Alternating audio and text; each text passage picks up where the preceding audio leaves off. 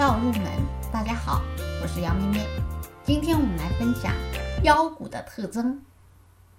特征之一，短期内连续暴涨暴跌，当天多为涨停板或者跌停板状态。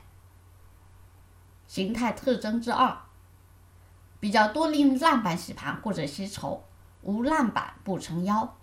形态特征之三，不理会大盘涨跌。个股形态呈现出特立独行的走势。形态特征四：股价运动规律不明显或无规律，把控难度非常大，涨跌全靠庄家喜好。